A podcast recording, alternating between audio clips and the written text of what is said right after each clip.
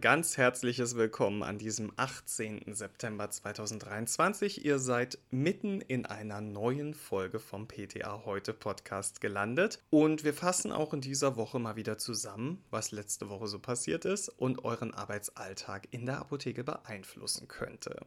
Mein Name ist Benedikt Richter und ich verspreche euch, dass das Interview mit Karl Lauterbach im Morgenmagazin heute kein Thema ist. Wir wollen uns ja nicht schon zu Beginn der Woche die Laune verderben lassen, ne? Stattdessen sprechen wir über Folgendes. Ab 1. Oktober neue und angepasste Festbeträge.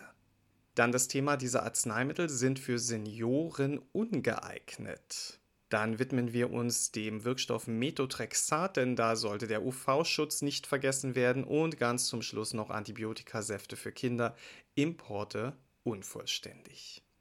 Ja, es kommt mir vor, als hätte der September gerade erst begonnen, aber der ist ja schon 18 Tage alt.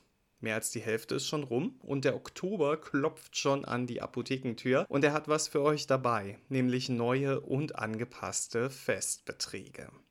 Der Festbetrag eines Arzneimittels ist der maximale Betrag, den die gesetzlichen Krankenkassen für dieses Arzneimittel bezahlen. Wenn der Verkaufspreis höher ist als der Festbetrag, dann entsteht eine Differenz und die muss von den PatientInnen getragen werden. Oder sie erhalten ein anderes therapeutisch gleichwertiges Arzneimittel ohne Aufzahlung. Hauptakteur bei diesem Vorgehen ist der gemeinsame Bundesausschuss der GBA, denn er legt die Wirkstoffgruppen für die Festbeträge fest. Sogenannte Festbetragsgruppen enthalten nur Wirkstoffe und keine Namen von Fertigarzneimitteln. Bei den Festbetragsgruppen gibt es verschiedene Stufen. Stufe 1, das sind Arzneimittel mit denselben Wirkstoffen. Stufe 2 sind Arzneimittel mit pharmakologisch-therapeutisch vergleichbaren Wirkstoffen, insbesondere mit chemisch verwandten Stoffen. Und dann hätte man noch die Stufe 3, das sind Arzneimittel mit therapeutisch vergleichbarer Wirkung, insbesondere Arzneimittelkombinationen. Der GBA ermittelt daraufhin die notwendigen rechnerischen mittleren Tages- oder Einzeldosen oder andere geeignete Vergleichsgrößen, die in die spätere konkrete Errechnung der Festbeträge mit einfließen. Also eben dieser GKV-Spitzenverband war jetzt wieder aktiv und hat neue Festbeträge für einige Festbetragsgruppen beschlossen, die ab dem 1. Oktober gültig werden. Und sie betreffen die der Stufe 1 für den plasmatischen Blutgerinnungsfaktor 8 und für folgende Wirkstoffe in oralen Darreichungsformen Kinacalket, Dronedaron, Lenalidomid, Prucaloprid und Roflumilast. Das Patent von Lenalidomid ist übrigens erst im vorigen Jahr ausgelaufen, dementsprechend teuer, sind Original und Generika auch noch und der Festbetrag liegt sehr weit unter den Preisen einiger Anbieter. Und hier wird es dann wahrscheinlich bald erhebliche Preissenkungen geben. Hinzu kommt außerdem die Festbetragsgruppe der Stufe 2 für selektive Serotonin-Noradrenalin-Wiederaufnahmeinhibitoren in oralen Darreichungsformen. Dazu gehören die Wirkstoffe Desvenlafaxin, Milnazepran und Venlafaxin. Die Festbetragsgruppe für Retinol in oralen Darreichungsformen wird aufgrund mangelnder Besetzungszahlen aufgehoben. Ebenso werden auch die Festbeträge für folgende Gruppen der Stufe 1 nicht verschreibungspflichtiger Arzneimittel angepasst, darunter prominente Vertreter wie Amproxol in inhalativen Darreichungsformen oder Butylscopolamin in festen oralen Darreichungsformen. Und unsere PKA-KollegInnen und die PTA in den Backoffices, die werden sicher schon einen Gedanken weiter sein, denn bei Preissenkungen drohen immer Lagerwertverluste für die Apotheken. Also auch das könnte Thema im Oktober werden für euch. Aber jetzt haben wir genug über Geld gesprochen. Wir sprechen zwar weiterhin über Medikamente, aber nicht aus finanzieller, sondern aus pharmazeutischer Sicht. Kontraindikationen gehören zum täglichen Brot von PTA. Klar hat man jetzt nicht jede einzelne im Kopf, aber wir sind doch immer mal wieder überrascht, wie viele wir eigentlich noch im Kopf haben und spontan abrufen können, oder? Und das folgende Thema passt ganz gut, denn gestern war der internationale Tag zur Patientensicherheit. Und wir wissen, wie wichtig die Apotheke vor Ort für Patientensicherheit sein kann. Eine sehr große Patientengruppe in der Apotheke sind ja ältere Menschen. Laut einer Analyse der AOK erhält jeder zweite ältere Mensch potenziell unangemessene Medikamente. Jeder zweite, das ist echt viel. Es gibt mehrere zuverlässige und übersichtliche Hilfsmittel, wenn man wissen möchte, welche Medikamente für ältere Menschen gut geeignet sind. Dazu zählen beispielsweise Forta-Einteilung, Beers-Kriterien, Start-Stopp-Kriterien und die EU-PIM-Liste. Speziell für Deutschland erschien 2010 erstmalig die Liste potenziell inadäquater Medikationen für ältere Menschen, kurz Priscus. Und die Priscus-Liste scheint sehr erfolgreich zu sein und gut genutzt zu werden. Im Zeitraum von 2009 bis 2019 sank der Anteil der PatientInnen ab 65 Jahren, die mindestens ein potenziell inadäquates Präparat verordnet bekommen hatten, von fast 25 auf circa 15 Prozent. Im vergangenen Jahr ist die Liste aktualisiert und erweitert worden. Statt 83 finden sich dort mittlerweile 177 Wirkstoffe. Die Liste ist also deutlich länger geworden. Aber es sind nicht nur einzelne Wirkstoffe hinzugekommen, sondern auch gleich ganze Indikationsgebiete, die erstmalig berücksichtigt wurden. Zum Beispiel Mittel gegen Parkinson und orale Antidiabetika. So weist die Priscus-Liste 2.0 beispielsweise Glibenclamid und Acarbose als potenziell inadäquate Medikation aus. Übrigens potenziell inadäquate Medikation kürzt man mit PIM ab.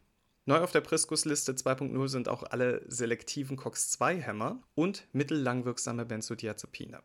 Risperidon soll gemäß der Priscus-Liste nicht länger als sechs Wochen eingesetzt werden. Ibuprofen soll bei einer Dosierung von mehr als 1,2 Gramm pro Tag und bei Anwendung, die über eine Woche hinausgeht, von einem Protonpumpeninhibitor begleitet werden. Und spannend ist da auch, der Einsatz eines PPI für mehr als acht Wochen ist auf der Priscus-Liste ebenfalls als PIM ausgewiesen. Und da ergibt sich ein Problem, denn mehr als jede zweite Priscus 2.0 Arzneimittelverordnung entfällt 2021 auf die Gruppe der Protonpumpenhämmer, heißt es im Arzneimittelkompass 2022.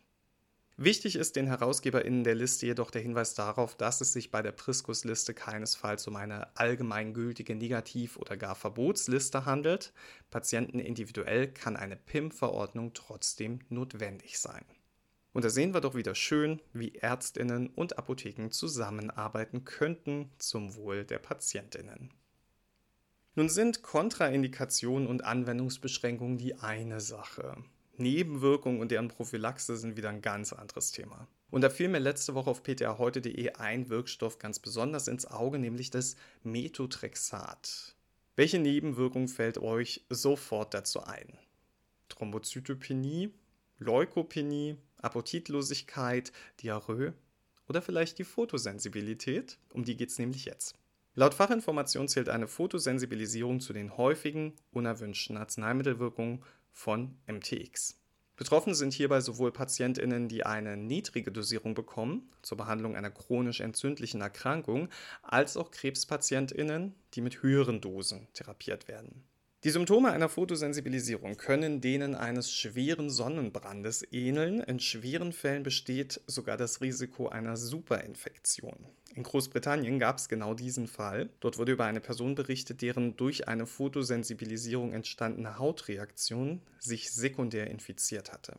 Die britische Arzneimittelbehörde Medicines and Healthcare Products Regulatory Agency langes Wort, abgekürzt MHRA, die bittet ärztliches und pharmazeutisches Personal, ihre PatientInnen vermehrt aufzuklären. Personen unter Methotrexat-Therapie sollten angehalten werden, Sonnenschutzprodukte mit einem hohen Lichtschutzfaktor zu verwenden. Außerdem sollten sie möglichst Arme und Beine bedecken, lange Kleidung sowie einen Sonnenhut tragen, wenn sie sich in der Sonne aufhalten.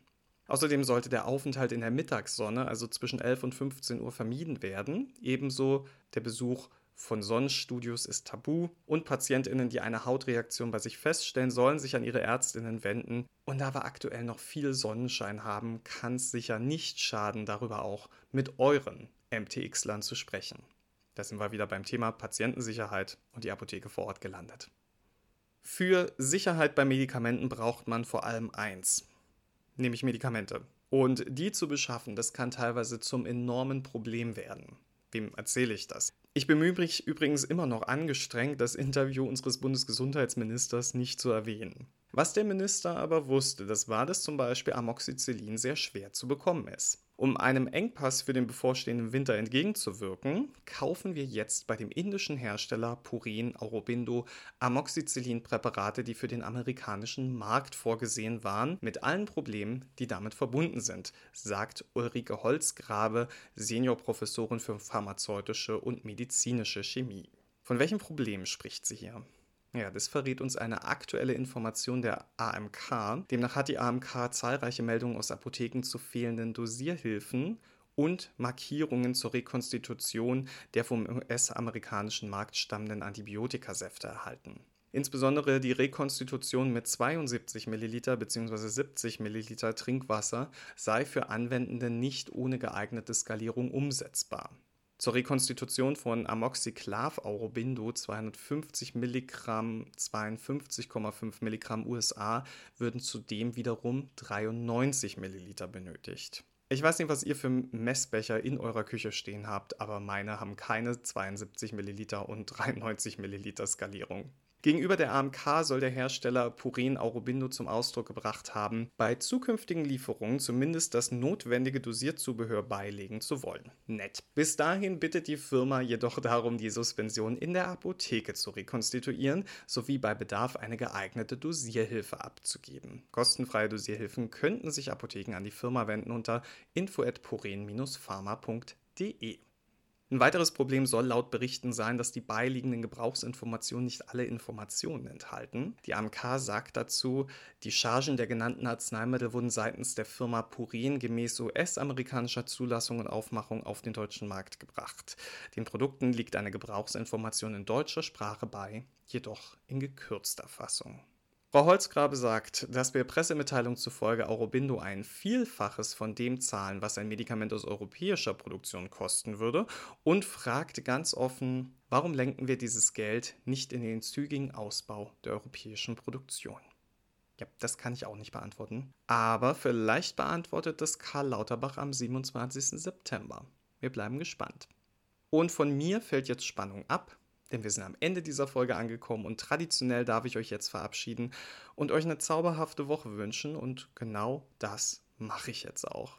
Danke, dass ihr wieder dabei wart. Wenn ihr mögt, dann könnten wir das nächste Woche nochmal machen. Ich bin überzeugt, dass auch diese Woche wieder viel passieren wird. Können wir ja nächste Woche überprüfen. Ich werde auf jeden Fall da sein. Bis dahin, gehabt euch wohl.